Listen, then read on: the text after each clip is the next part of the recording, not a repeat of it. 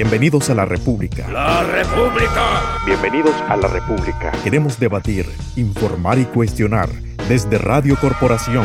La República, un programa escrito y dirigido por Abixael Mogollón.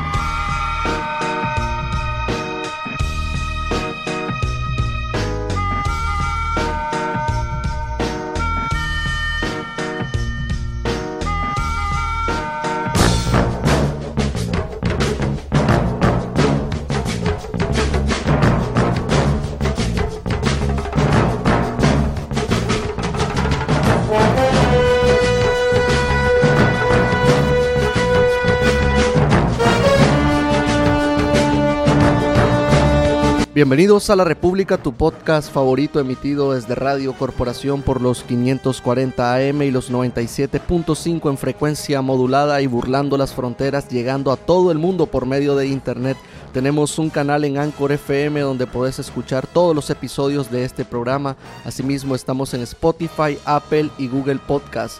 Y también podés encontrar todo el contenido periodístico que hago en mis redes sociales. Avixael Mogollón G en Facebook y arroba Avixael33 en Twitter. Recientemente leí a alguien quejarse amargamente por el estallido de las protestas de 2018. Este comentario me hizo reflexionar sobre todo el proceso que hemos vivido desde entonces.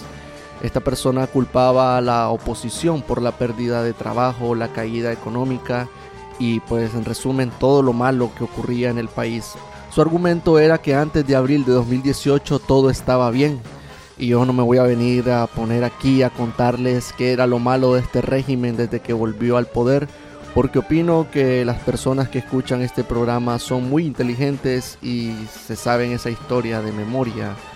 Pues de memoria precisamente es que a veces pecamos, se nos olvida que antes de 2018 el país ya estaba mal, se nos olvida que fue Daniel Ortega quien quiso subir la cotización al seguro social y al final lo terminó imponiendo. Pudo ser Bayardo Arce el genio creador de, esta, de este paquetazo de medidas que derivaron en las protestas de 2018. Quien fue el responsable de manejar tan malo incendio de Indio Maíz, eh, que fueron el germen del descontento del pueblo, eso todavía no está claro. No sabemos esos detalles, pero gracias a esas malas acciones de la dictadura, todo esto comenzó. Más aún, ¿quién ordenó disparar contra los manifestantes? ¿Quién ordenó matar? ¿Quién ordenó secuestrar, encarcelar, torturar? Yo creo que esa pregunta es más sencilla de responder. Pues bien, es verdad que económicamente estamos mal, pero el gran culpable de que estemos así es la dictadura de Daniel Ortega. ¿O es que alguien piensa que si Ortega sale del poder en julio de 2018 estaríamos tan mal como estamos ahora? Tampoco quiero que se olviden de la gran subida de impuestos y los cobros de servicios que antes eran pagados con nuestros impuestos y que ahora son cobrados vilmente a este pueblo que lo está pasando mal económicamente otra vez. Incluso la dictadura quiere hacer negocio con nuestra salud y no duden que lo hará. No subió los impuestos, lo que generó que el arroz, frijoles, azúcar, gasolina y ahora el pan subiera de precio no se elevó los precios de algunos trámites legales que antes eran más baratos, ahora nos quiere cobrar las pruebas de COVID-19. Eso también es parte del descalabro económico. Entiendan algo, Ortega no quiere que el pueblo esté bien, Ortega quiere más impuestos para pagar la nómina de los trabajadores del Estado, para pagar los policías, los rotonderos, paramilitares, en resumen sostenerse en el poder a punta de armas. Nada de lo que dice o hace es para que la gente esté bien ya se han resignado en el Carmen, eh, que su popularidad, liderazgo está por los suelos, ya solo viven para sobrevivir, navegar entre escombros y ver cómo se roban las elecciones de 2021. Ya no queda mucho que hacer para estas personas que cargan en su espalda tantas muertes, desapariciones, graves delitos contra el pueblo que en medio de todo siguen resistencia. Todos perdimos a algo o alguien desde 2018 estaremos todos de acuerdo que siempre es mejor perder algo que a alguien en este proceso.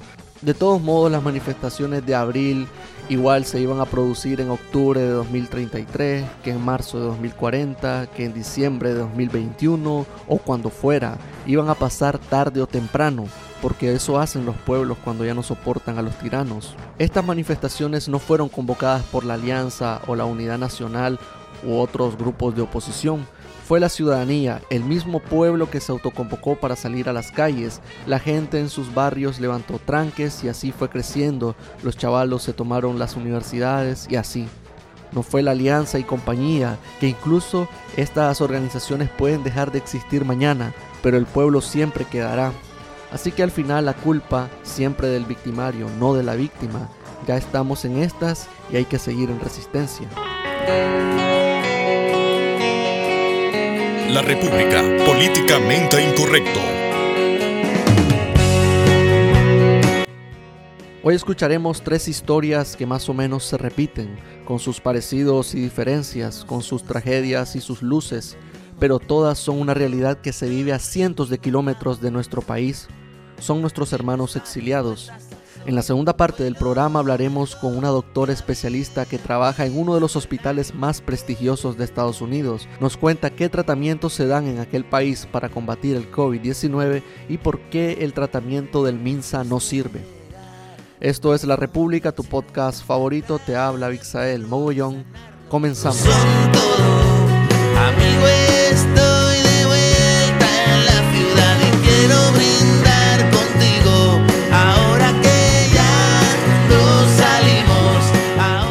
República, políticamente incorrecto.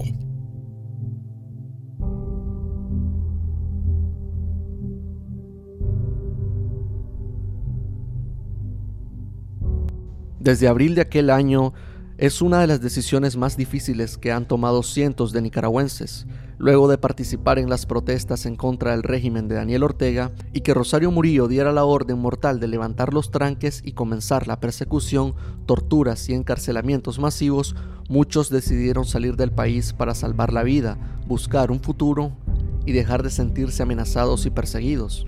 Pero ¿qué pasa cuando llegas a otro país, a otro continente, donde casi nadie habla tu idioma, a cientos de kilómetros de tu familia, y al pedir protección, refugio o simplemente un permiso de trabajo, te es negado e incluso te dan una fecha para abandonar el país? Tal es el caso de cientos de nicaragüenses, pero hoy hablaremos de un grupo, sobre todo de mujeres, que han solicitado refugio en Noruega y se lo han negado por cuestiones de seguridad no han querido ser identificadas, ya que de ser deportadas corren el peligro de ser perseguidas de nuevo. La llamaremos Carla, y cuando salió de Nicaragua nunca se imaginó que estaría en esta situación. Era estudiante en Nicaragua, tengo 20 años, vine cuando tenía 19 a Noruega en noviembre del año pasado.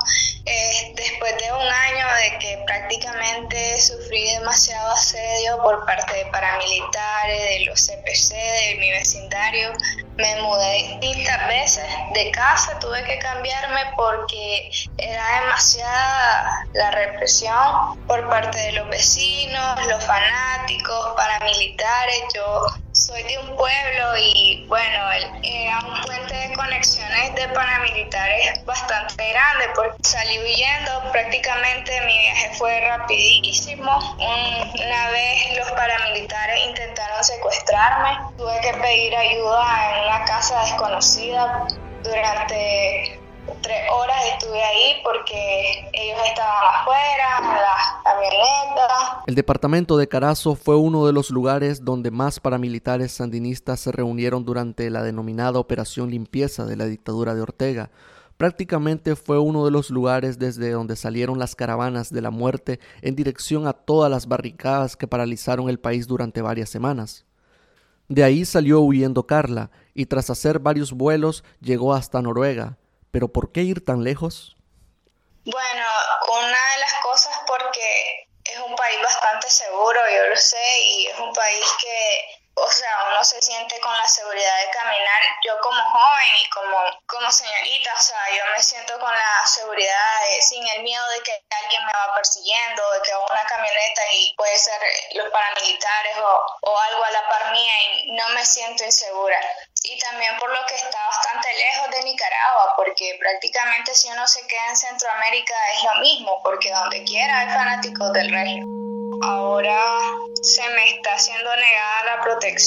No entiendo por qué, la verdad, si tengo evidencias de acoso. Recientemente mi mamá ha estado asediada por parte de ellos y ellos, o sea, bueno, yo participé en las manifestaciones muchas veces y ayudé de otras maneras.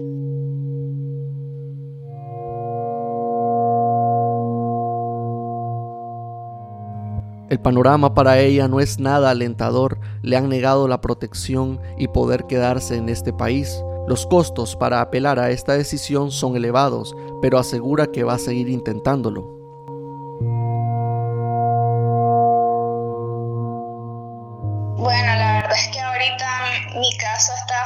Complejo porque yo tengo fecha límite ya para salir de Noruega entonces estoy en una carrera contra el tiempo, pero eso cuenta que es dinero y es bastante caro aquí en Noruega.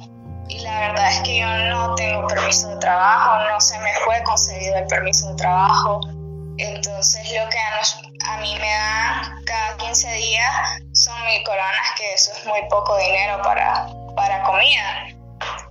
Entonces este, estoy con eso ahorita. Realmente no puedo ni dormir, no. Es muy complicado porque yo sé que Nicaragua no está para que los exiliados regresemos que tengo que seguir peleando y por eso creé una campaña en GAFAMI para buscar este los recursos de cómo ver si puedo recoger porque mi abogado me está me hizo una rebaja y él me está cobrando menos de lo que realmente vale el proceso de ir a la corte aquí en Noruega. Él cree en mi caso y cree en mí, entonces él... Otros como Denis han llegado a este país y han corrido con más suerte al recibir la protección como refugiados. Denis, ¿cómo, ¿cómo terminaste vos, un estudiante de la UNAM Managua, exiliado en Noruega? Pues fíjate que es bastante complejo el caso porque nunca tuve la idea de venir hasta acá, nunca tuve la idea. En un primer momento estuve un par de meses en Honduras. Yo no quería dejar Nicaragua, eh, pero muchas personas que me conocen saben que ando bien metido en este asunto, cargué miles de problemas encima con todo esto y nada, pues vi que ya no, ya no podía permanecer más tiempo. Entonces tomé la decisión de abandonar porque no tenía más alternativas, pues ya era un sinnúmero de, de sucesos que me habían pasado, incluso a, personas cercanas que, que, estuvieron conmigo en Honduras. Eh, tiempo después los mataron tratando de regresar a Nicaragua. Una vez allá, se comienza un proceso que puede durar hasta un año pasando a vivir en varios albergues hasta que se cumplan los requisitos para dar a conocer una decisión de parte de las autoridades. En otros casos, la respuesta puede ser más rápida, pero se corre el peligro de ir con menos suerte. Uno llega a este país y ¿qué hace?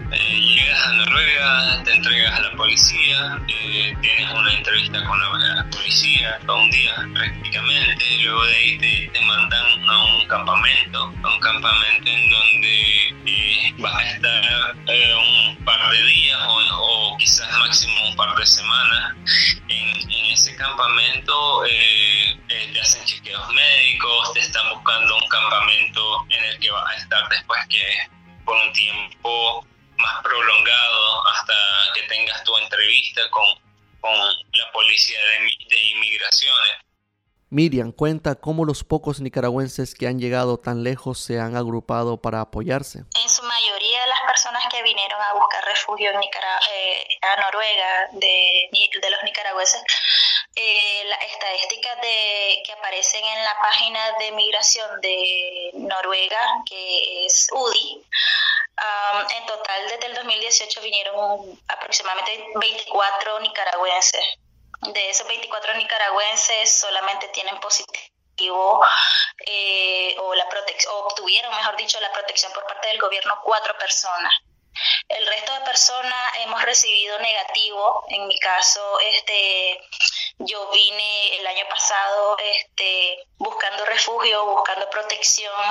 Aquí me encontré con otros nicaragüenses y este, algunos de ellos ya han abandonado el país porque no, no tuvieron otra opción más que, que abandonar Noruega.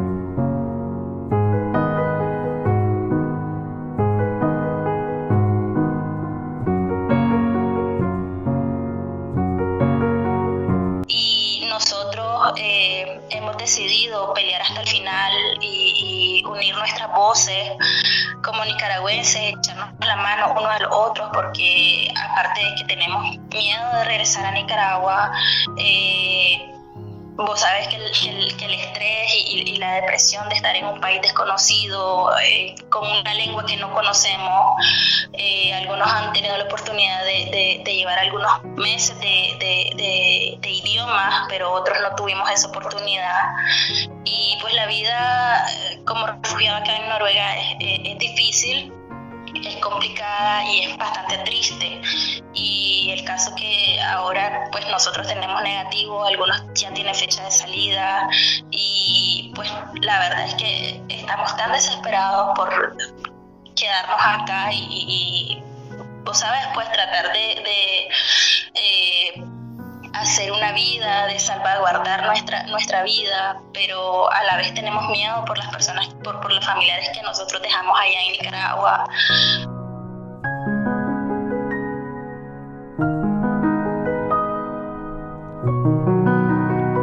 Ella no es estudiante, era una mujer profesional que decidió donar dinero y víveres a los atrincherados, pero un día la siguieron los paramilitares y con el número de placa de su vehículo descubrieron su nombre y así comenzó una persecución que acabó con una agresión física que dejó consecuencias trágicas. Por lo, menos, en mi caso, mira, yo soy una mujer de 34 años cuando todo esto empezó en, Nicaragua, pues yo tenía mi trabajo, yo ganaba bien, soy una profesional en Nicaragua, yo mi hermana estaba, estaba en la universidad, ella era estudiante, pero e, ella, se involucró en las protestas, en, la lucha, ella como pude, este, reunimos plata y la, y, la, mandamos fuera del país para que ella no fuera afectada. Gracias a Dios ella vino acá y, y, logró pues la, la, protección por parte de Noruega, pero yo sentí de que ya estando ella a salvo, pues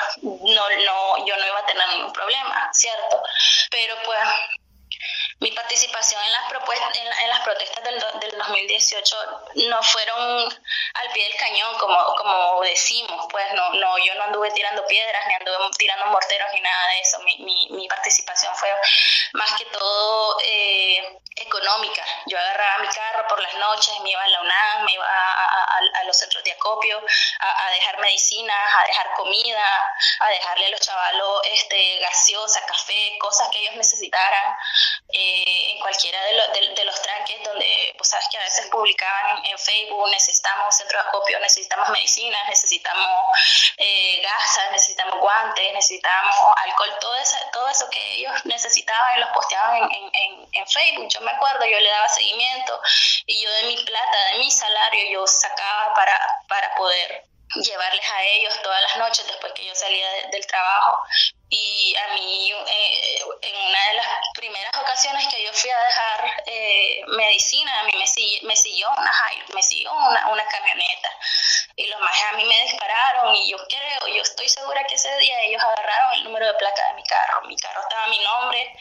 A Miriam, sus propios vecinos que la vieron crecer la expusieron ante los paramilitares sandinistas algo que nunca va a olvidar. al final me dejó pasar solo para seguirme y me siguió hasta mi casa y le preguntó a mi vecino que vive al lado mío. Eso, eh, eso es una cosa que nunca se me va a olvidar. Eh, el maje me conocía desde, que yo estaba chiquita, 3, 4 años, y, me vio crecer y el maje no le tembló la mano ni la voz para, para darle mi información a ese a ese paramilitar.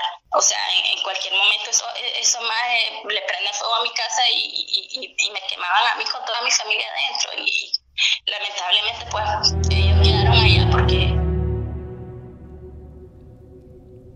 Pero quizás lo más doloroso y lo que la impulsó a salir de Nicaragua fue perder a la criatura que llevaba en su vientre. Miriam estaba embarazada cuando fue agredida por paramilitares sandinistas.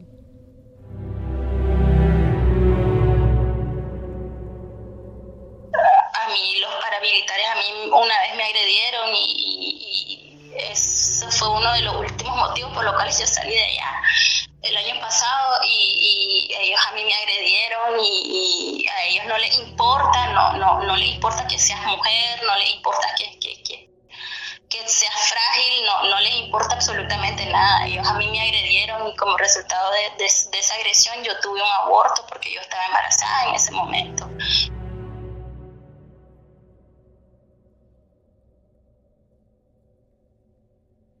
Y, o sea, es increíble la poca calidad de persona y humanidad. Esa gente no tiene, no tiene corazón, no tiene, no, no tienen humanidad para tratar con las personas que somos opositoras y, ellos son capaces de cualquier cosa. Y... Ahora insiste en que se cuente su historia y la de los otros nicaragüenses que están alrededor del mundo, esos que siguen buscando paz, refugio y un lugar donde poder vivir. Mientras, nuestra historia se, se, cuente, mientras nuestra, nuestra historia sea conocida y, nosotros podamos, eh, vos sabés, servirle de, de, aliento a alguien más que también esté pasando un proceso de, de, asilo en cualquier país del mundo, porque en realidad nosotros los nicaragüenses hemos salido huyendo de ese país.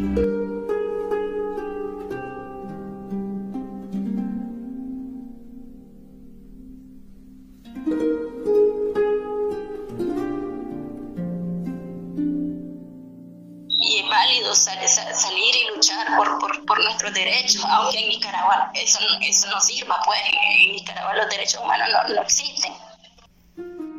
Y nuestra historia puede servirle de aliento a alguien más para que, que, que luche por, por, por, por, salir de Nicaragua o, o, por lo que sea, pues porque la vida de nosotros, pues la vida de nosotros vale.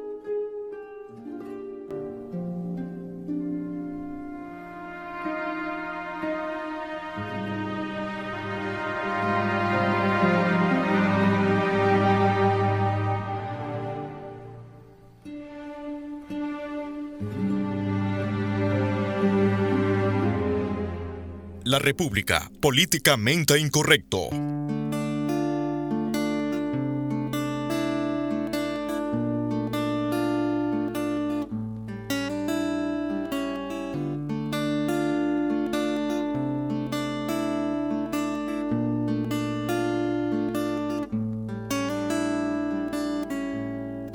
Aquí el MINSA nos receta de todo para el COVID-19, de desparasitantes hasta medicamentos para el VIH, pero ¿qué hacen países como Estados Unidos para tratar a los pacientes de esta enfermedad? Hoy en la República, la doctora Marcela del Carmen Amaya es una nicaragüense que se convirtió en la primera latina en entrar como profesora especialista a la Universidad de Harvard. Es directora del Hospital General de Massachusetts, donde antes de la pandemia mundial se dedicaba a realizar investigaciones y a desarrollar su carrera como especialista en ginecología oncológica. Hoy nos cuenta qué son todos esos medicamentos que receta el MINSA, para qué sirven y cuál es el tratamiento que se está dando en Estados Unidos, además de darnos consejos para mantenernos fuertes y sanos en medio del alto nivel de contagio en Nicaragua.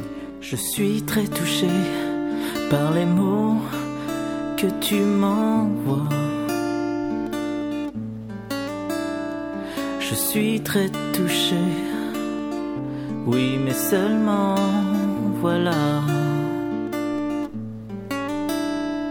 L'amour dont tu rêves, je ne serai pas. apprendre à se connaître en amis, je nous vois.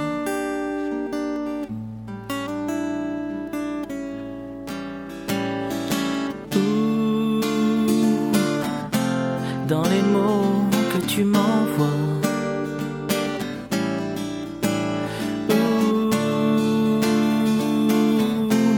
les mots que tu m'envoies. una serie aquí de, medicamentos que creo que pues, se ha hablado bastante de ellos, pero tal vez explicarlo en forma más eh, eh, pues profesional. Eh, sí, correcto. Entonces por, podemos empezar, doctora, por, por hablar un poco de, de, dónde, de dónde viene esto esto de aplicar hidroxicloriquina a, a los pacientes. ¿Usted sabe dónde, dónde se empezó a hacer esto? mira, el, tratamiento en realidad de hidroxicloroquina, que es una medicina que se usa para tratar artritis reumática y también para tratar eh, malaria, ¿verdad? Eh, este, eh, en realidad la experiencia primaria salió de, de, China cuando se notó que el uso de esta medicina podía aplacar los síntomas, hacer que la enfermedad fuera más corta, ¿verdad? Pero toda esta evidencia que salió de la China fue más que todo eh, a nivel de anécdota y nada que hubiera estado eh, en realidad que seriamente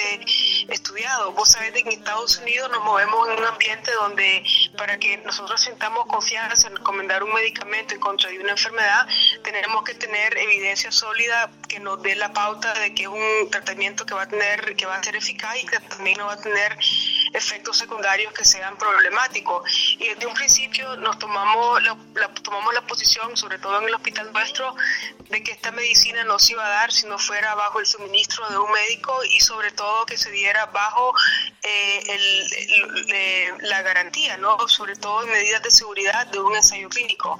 Nosotros en Estados Unidos tenemos eh, la costumbre eh, de que, se, que se ejercita aún en esta situación de, de una pandemia, donde eh, para darnos cuenta si un medicamento nuevo funciona, eh, sobre todo en una enfermedad de la cual se conoce todavía, obviamente conocemos más hoy sobre esta enfermedad que antes, pero todavía no tenemos todos los conocimientos eh, comprobado, ¿ves? Eh, entonces siempre usamos el mismo, la misma plataforma que son los ensayos clínicos para darnos la evidencia que necesitamos para tener la confianza que el tratamiento eh, funcione o no funcione. Entonces desde un principio nosotros este medicamento no lo estábamos dando de manera rutinaria, sino de que se daba a través de, un, de una plataforma de un ensayo clínico, sobre todo porque una de las cosas que no se trata mucho en las conversaciones que manejan el uso de, la hidroxicloroquina es que tiene eh, eh, efectos adversos que son bastante arriesgados, sobre todo eh, de que puede cambiarte los electrocardiogramas y producir problemas de la conducción cardíaca, ¿no? O sea, que te puede alterar la, fisiología del corazón y, son, y sobre todo en una población de donde parte de la enfermedad, como sabemos, aunque la mayor afectación de la enfermedad es en la vía respiratoria, sí se piensa de que tiene efectos secundarios también en la función cardíaca y también que muchos pacientes afectados por COVID que van a desarrollar la enfermedad con síntomas moderados o severos tienen, eh, eh, ¿cómo se llama?, antecedentes cardíacos. Entonces, cuando estás trabajando una medicina que puede producir eh, efectos adversos en el corazón o en este caso también, que está siendo administrada a pacientes de una población de alto riesgo porque tienen ya tal vez un cierto riesgo cardíaco antes de presentar la enfermedad de COVID, tenés que tener eh, mucho, mucho cuidado. Eh, este medicamento eh, parecía tener una actividad antiviral interesante que nos daba la oportunidad de estudiarlo a través de, ensayos clínicos, pero eh, lo que se puede saber ahora de la evidencia que ha estado hasta ahorita ya reunida, ¿no? De estos, eh, de estos estudios es de que no parece tener un beneficio significante. Eh, ¿Cómo se llama? Eh, hay un estudio, por ejemplo, que es de varias instituciones, que es un, un estudio de registro que recogió evidencia a través del el récord médico electrónico de casi más de 90 mil pacientes, de los cuales como 15 mil recibieron eh, hidroxicloroquina o cloroquina, que es eh, otra forma eh, de la misma medicina, pero es otra composición química, ¿verdad?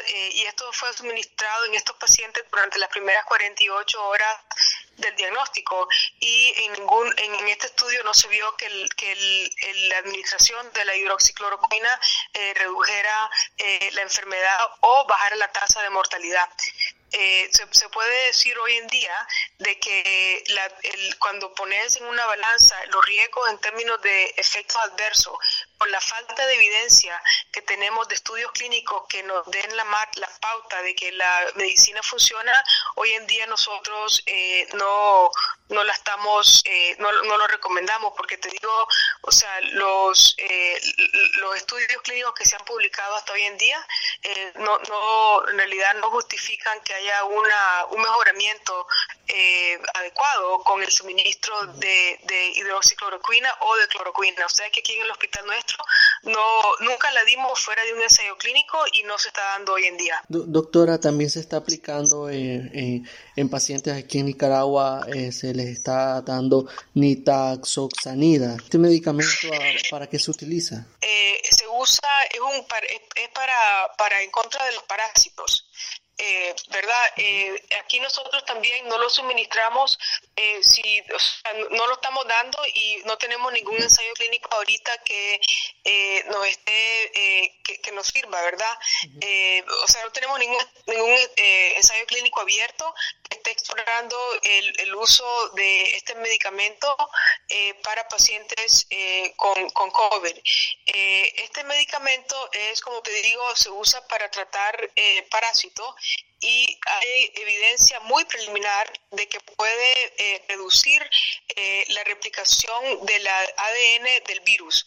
Eh, y por eso se piensa de que se puede, se puede usar, pero más que todo, obviamente, la evidencia en tratamiento de, en contra de de ¿cómo se llama?, de parásitos. Eh, hay evidencia más que todo en vitro, es decir, eh, en el laboratorio, ¿verdad?, que este tipo de medicina puede, eh, contra, puede mitigar el, el, el COVID y aumentar la respuesta inmunológica del paciente, ¿verdad? A través del mecanismo de que eh, eh, sube los niveles de interferon tipo 1, que es, un, es, es eh, ¿cómo se llama? Una proteína que te ayuda, por decirte, a, subirte las defensas. pero, ¿cómo se llama? hoy en día está siendo estudiado un estudio clínico donde estamos usando este medicamento de una dosis de 400, perdón, de 500 miligramos dos veces al día, sola o en combinación con hidroxicloroquina. Eh, pero este estudio clínico todavía eh, no está no está completado y no tenemos eh, no tenemos evidencia lo consideramos todavía experimental y no recomendamos que se use si no es bajo el auspicio de un ensayo clínico porque eso como te digo te da un poco de, seguridad sobre todo de que cuando un paciente está en un ensayo clínico al menos en Estados Unidos hay mucho más rigor en términos del seguimiento que se da para efectos secundarios y todas estas cosas pero la única experiencia que, podemos confirmar es in vitro y todavía no se sabe cuál es la experiencia ya en seres humanos y sobre todo en pacientes tratándose eh, de COVID. Entiendo, doctor.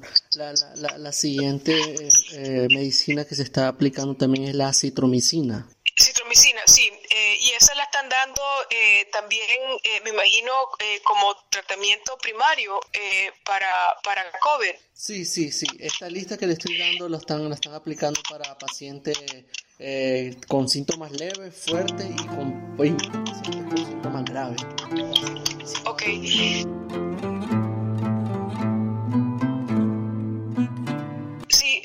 Aquí tampoco, o sea, nosotros, eh, eh la citromicina es un, es un, es un antibiótico, eh, ¿cómo se llama?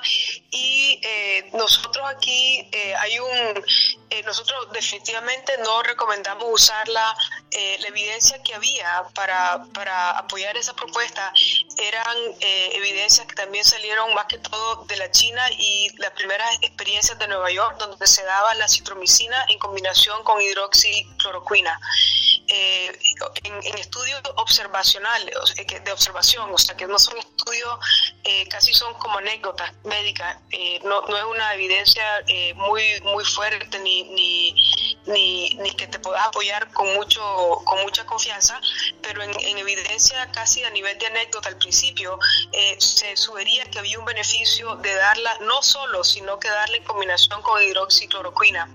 Eh, y hay un estudio que se eh, vio al principio, como te digo, basándonos en la experiencia de Nueva York, eh, que decía que esta combinación podía ser buena, pero el estudio fue de muy pocos pacientes y tenía bastantes retos metodológicos en la manera que se hizo el estudio. Había muchas posibilidades de que la evidencia estuviera eh, confabulada por otros factores de riesgo y de, de los pacientes. Eh, y también eh, se vio en estos estudios siempre mucha toxicidad al tejido cardíaco de los pacientes. hubo otro segundo estudio que se hizo también en Nueva York, donde se vio si había una, eh, una mejoría en las tasas de mortalidad cuando se usaba la citromicina combinado con hidroxicloroquina eh, y el estudio fue negativo.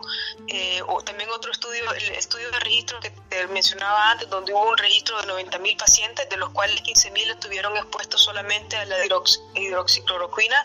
También hubo un grupo de pacientes en este estudio que estuvieron expuestos a los dos, a la citromicina y a la hidroxicloroquina, y tampoco demostró ningún mejoramiento en, la enfermedad ni tampoco en, reducción de la tasa de mortalidad. De tal manera que nosotros aquí eh, tampoco estamos dando ni citromicina sola ni tampoco citromicina en combinación con hidroxicloroquina. Entiendo, doctora.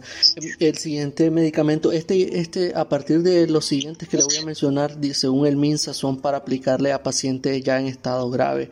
Ellos están administrando lopinavir que es un antirretroviral que usan para, para enfermos de VIH. Sí, Sí, mira, el opinavir, como decís vos, es, una, es un antirretroviral que se usa eh, para pacientes que tienen VIH. Tampoco nosotros aquí lo estamos suministrando a través de, o sea, de, protocolos estándares eh, por lo siguiente.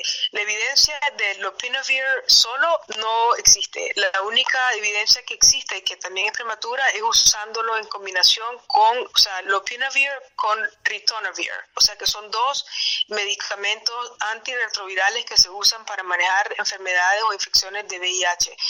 Eh, la, como te imaginas, la evidencia eh, primaria en contra de COVID eh, o de SARS-CoV ha sido en vitro y más que todo, como te digo, inicialmente se pensaba de que pudiera haber un beneficio en pacientes afectados.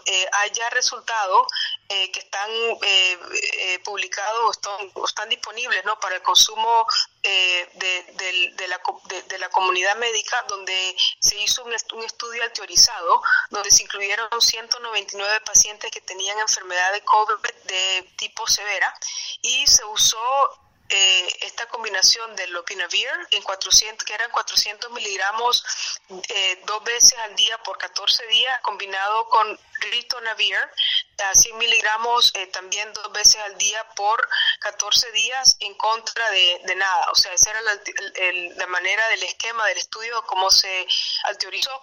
Y la combinación de lopinavir con ritonavir no eh, resultó en ningún tipo de mejoría clínica comparado a no darle nada a los pacientes. Este estudio fue publicado en el New England Journal of Medicine, que es la revista probablemente más importante de medicina eh, en Estados Unidos. Doctora, fíjese que con el lopinavir eh, ocurre algo bastante curioso.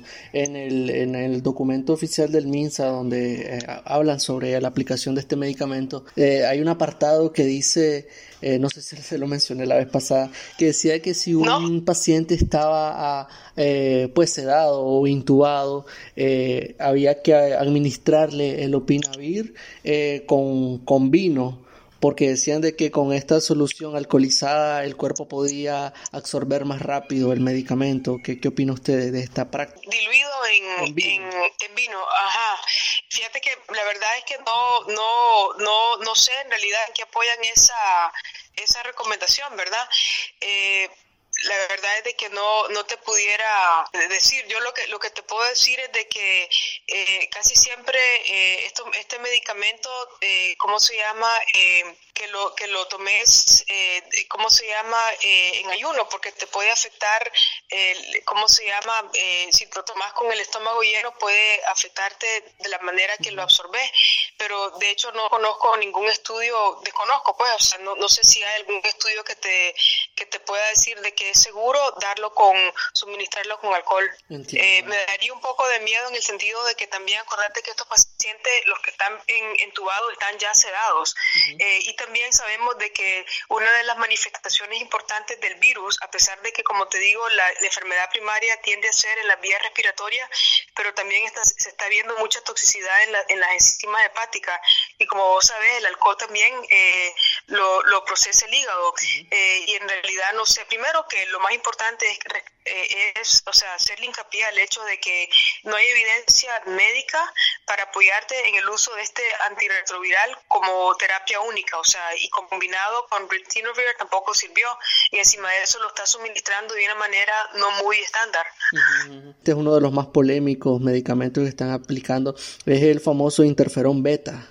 Sí, es el interferón, exacto, sí. Eh, bueno, mira, también, o sea, te puedo decir que nosotros aquí hasta ahorita empezamos un estudio, eh, un estudio clínico, eh, ¿cómo se llama? Para, para, para, para ver en realidad si, si, si sirve o si no sirve, eh, cómo se llama, la mayoría de, de la evidencia, cómo se llama también, es bastante te diría yo, hasta hoy día lo pudiéramos categorar como, como, como prematura, ¿verdad? Eh, se, mira, la historia de este medicamento eh, surge en el 2003, cuando se, eh, sí, en el 2003, perdón, en el 2003 cuando hubo el primer brote de, de, SARS y después cuando hubo el síndrome respiratorio respiratorio coronavirus del Medio Oriente, que fue en el 2012, hubo evidencia, casi más que todo como de anécdota otra vez, de que este tipo de, tratamiento eh, podía funcionar.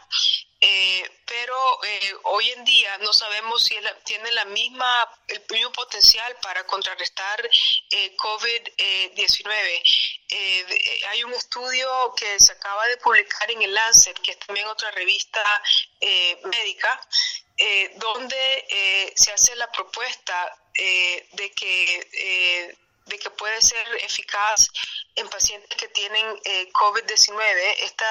este estudio se hizo, fueron 127 pacientes que fueron ingresados con enfermedad de COVID a un hospital, a seis hospitales, perdón, en Hong Kong.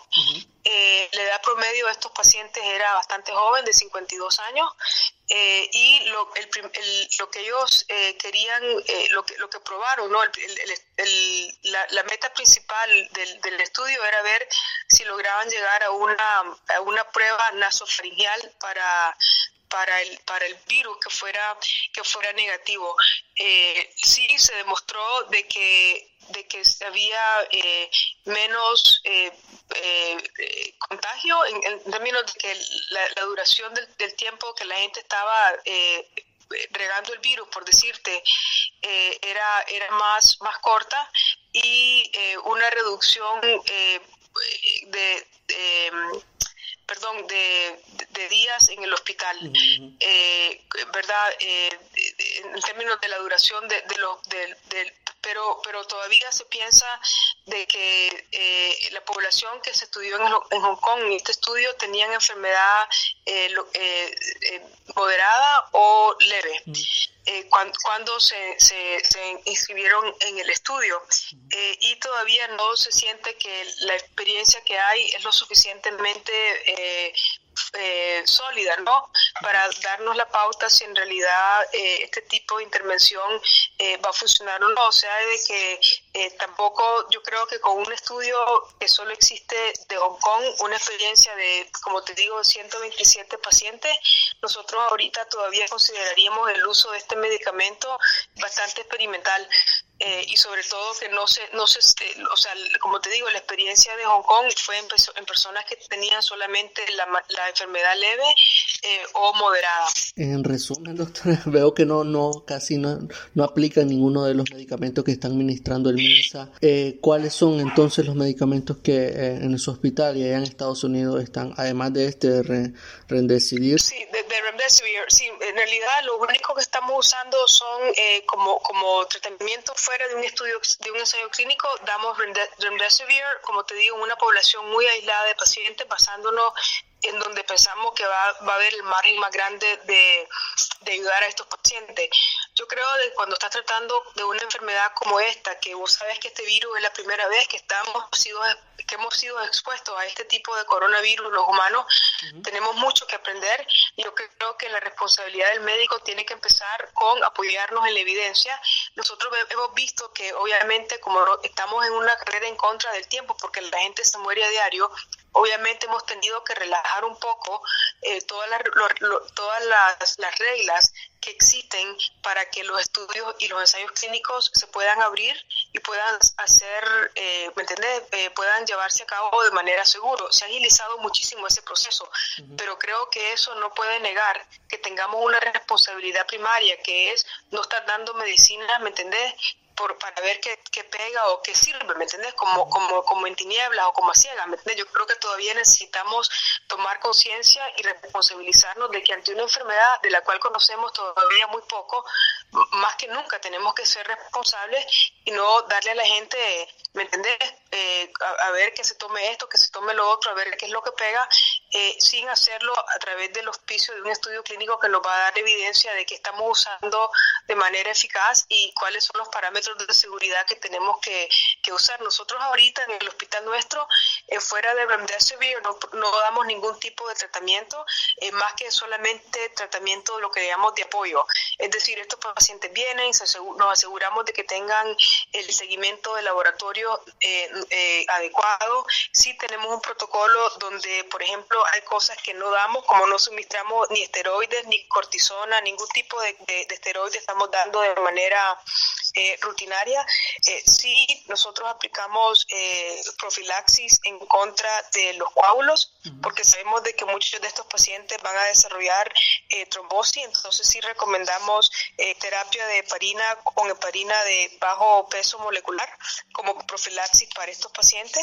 Eh, como te digo y te decía antes, si, si tienen una evidencia de una, segunda infección bacteriana, se le, se le da eh, también tratamiento con antibióticos para tratar la, la neumonía bacteriana eh, y, y, obviamente oxigenación y todo el, cualquier tipo de intervención de apoyo. pero, pero no tenemos tratamiento como tal fuera de lo que le ofrecemos a nuestros pacientes a través de tratamientos que están siendo administrados o suministrados a través de, ensayos clínicos. Hoy en día, el hospital nuestro eh, hemos completado seis estudios clínicos y tenemos siete abiertos y dos que estamos por abrir a finales de la semana que viene. O sea que tenemos una, un, un portafolio bastante bueno de estudios y obviamente eh, hemos, creo que la última vez que vi la lista habíamos repasado más de 75 aplicaciones para estudios clínicos, o sea que son muchísimos. Eh, y, tenemos un comité que se especializa, que tiene médicos expertos en, en bueno, en COVID, en enfermedades infecciosas, en, tenemos infectólogos, neumólogos, intensivistas, y ellos lo que hacen es que eh, repasan ¿no? y estudian estos protocolos para ver cuáles tienen eh, la posibilidad de ser los más, eh, lo más, los que ayuden más a nuestros pacientes, pues, pero, pero no estamos suministrando ningún tipo de tratamiento fuera de Remdesivir, eh, sino es a través del oficio de un, estudio clínico. doctora, ya pasando un poco a, los tratamientos como que, que más rondan internet y sobre todo las redes sociales, eh, se habla mucho de que es bueno realizar nebulizaciones y también vaporizaciones, en este caso en Nicaragua mucho de, eucalipto, zacate limón y ese tipo de cosas. ¿Esto realmente benefician a, a un paciente con COVID o pueden empeorarle? Mira, eh, yo creo que el, eucalipto sabemos que puede que se usa mucho, eh, ¿cómo se llama? El aceite del eucalipto, lo que se extrae y se puede usar a veces para tratar inflamaciones de la vía respiratoria, más que todo como tipo de bronquitis.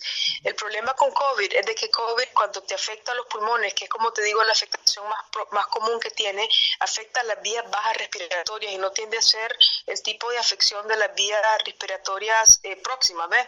Entonces no sé hasta dónde el, el eucalipto te funciona eh, porque estás tratando una parte del sistema respiratorio eh, más, más, profundo, ¿me entiendes? O sea, son las vías respiratorias bajas. Eh, y tiene que ser extraído, lo que tenés que sacar es el aceite, ¿me entiendes? Del eucalipto. Yo no sé cómo puedes manejar esa extracción en una casa, por ejemplo, en Nicaragua, ¿me entiendes? O sea, que, que la gente lo haga, eh, ¿me entiendes? Yo creo que tiene su proceso y, y obviamente, eh, y, y, tampoco creo de que te puede ayudar tal vez con, el, con los síntomas, ¿no? Pero no, no creo que te ayude a tratar la enfermedad como tal. el tema de las nebulizaciones es un tema muy interesante porque aquí en Estados Unidos de un principio se trató de evitar usar eh, eh, ningún tipo de medicamento que fuera eh, administrado a través de un nebulizador. Y la razón es que, acordate de que la, el, virus eh, se propaga de manera eh, de gotas, o sea, la propagación del virus es lo que le llaman droplets, que, que se propaga a través de, de gotitas, ¿no? Pero cuando vos nebulizás un medicamento, el proceso de la nebulización hace que las partículas del virus se vuelvan, eh, se aerosolicen. Y cuando hay aerosolización de las partículas, entonces el virus se puede contaminar más rápido y queda en el ambiente más tiempo.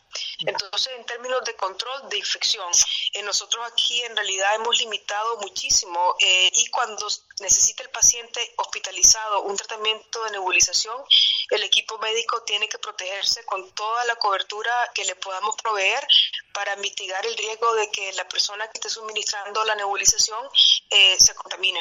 O sea, de que tenés que tener mucho cuidado. Ahora se, han, se han como popularizado un sinnúmero de recetas de, de pues eh, cosas como un famoso jarabe detox que vos podés hacer en tu casa que lleva cebolla morada, ajo, jengibre, menta, pepino, cosas así. ¿Para, para qué funcionan este, este tipo de, jarabes y este tipo de cosas que llevan bastante... Sí, sí, yo creo, bueno, yo creo que siempre se ha pensado de que todos los procesos orgánicos y naturales pues de alguna manera te, te, suben las defensas y tal vez pueden reducir la infección, perdón, pueden reducir el, la, las eh, reacciones inflamatorias del cuerpo natural, ¿no? Como, tal y subirte las defensas.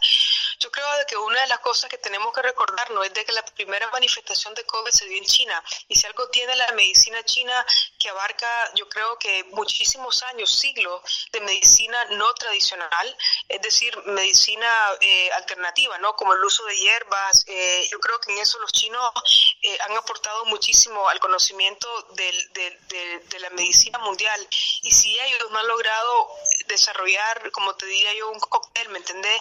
De, de, de, remedios caseros, por decirle de otra manera, ¿no?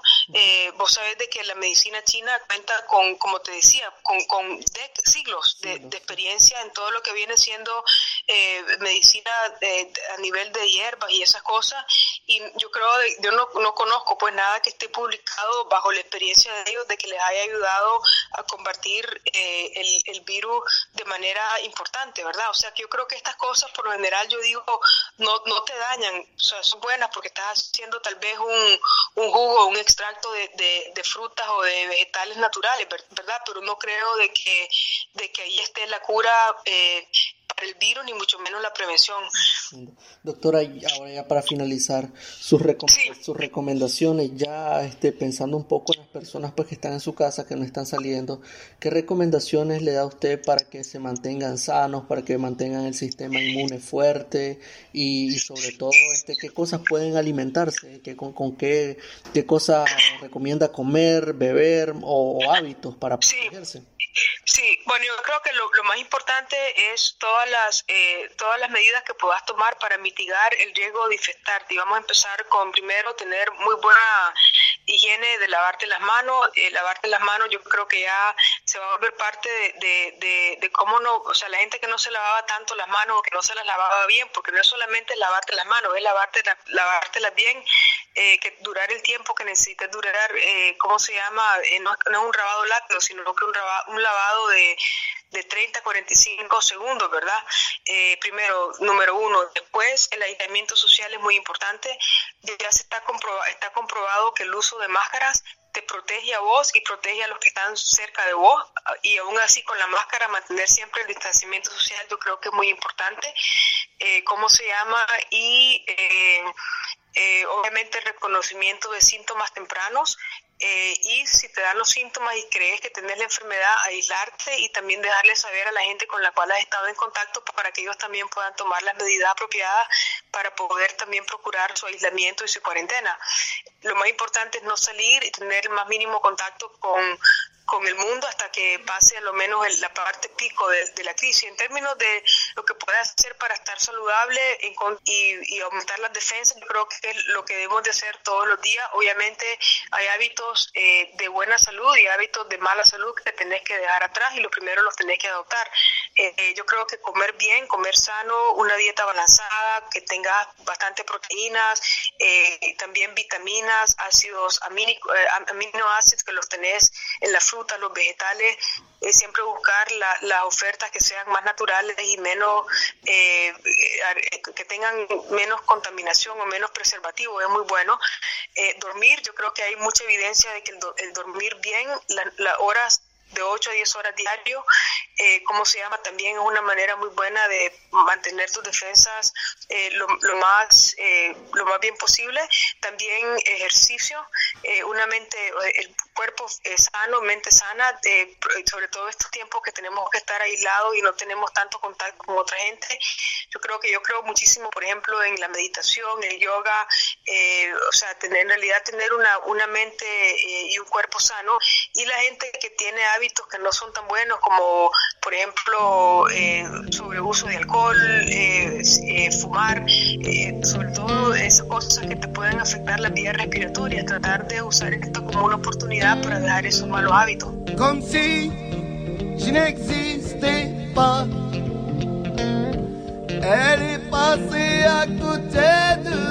La República, políticamente incorrecto. Si te sirve de algo, nunca es demasiado tarde.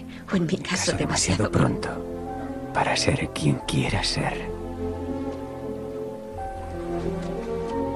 No hay límite en el tiempo. Empieza cuando quieras. Puedes cambiar o no hacerlo. No hay normas al respecto. De todo podemos sacar una lectura positiva o negativa. Espero que tú saques la positiva. Espero que veas cosas que te sorprendan. Espero que sientas cosas que nunca hayas sentido. Espero que conozcas a personas con otro punto de vista. Espero que vivas una vida de la que te sientas orgullosa. Y si ves que no es así, espero que tengas la fortaleza para empezar, de nuevo. La República, políticamente incorrecto.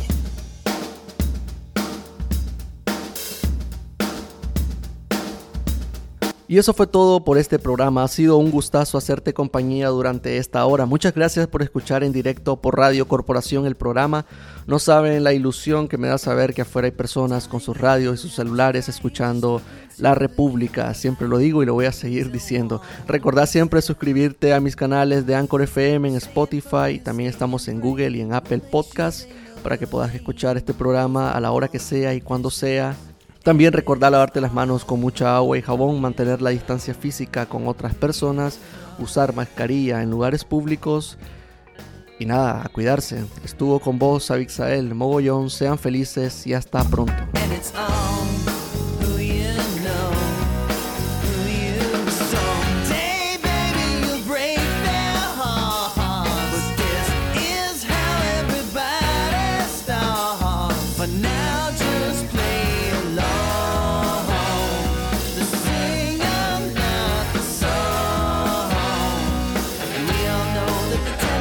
Decisions wrong.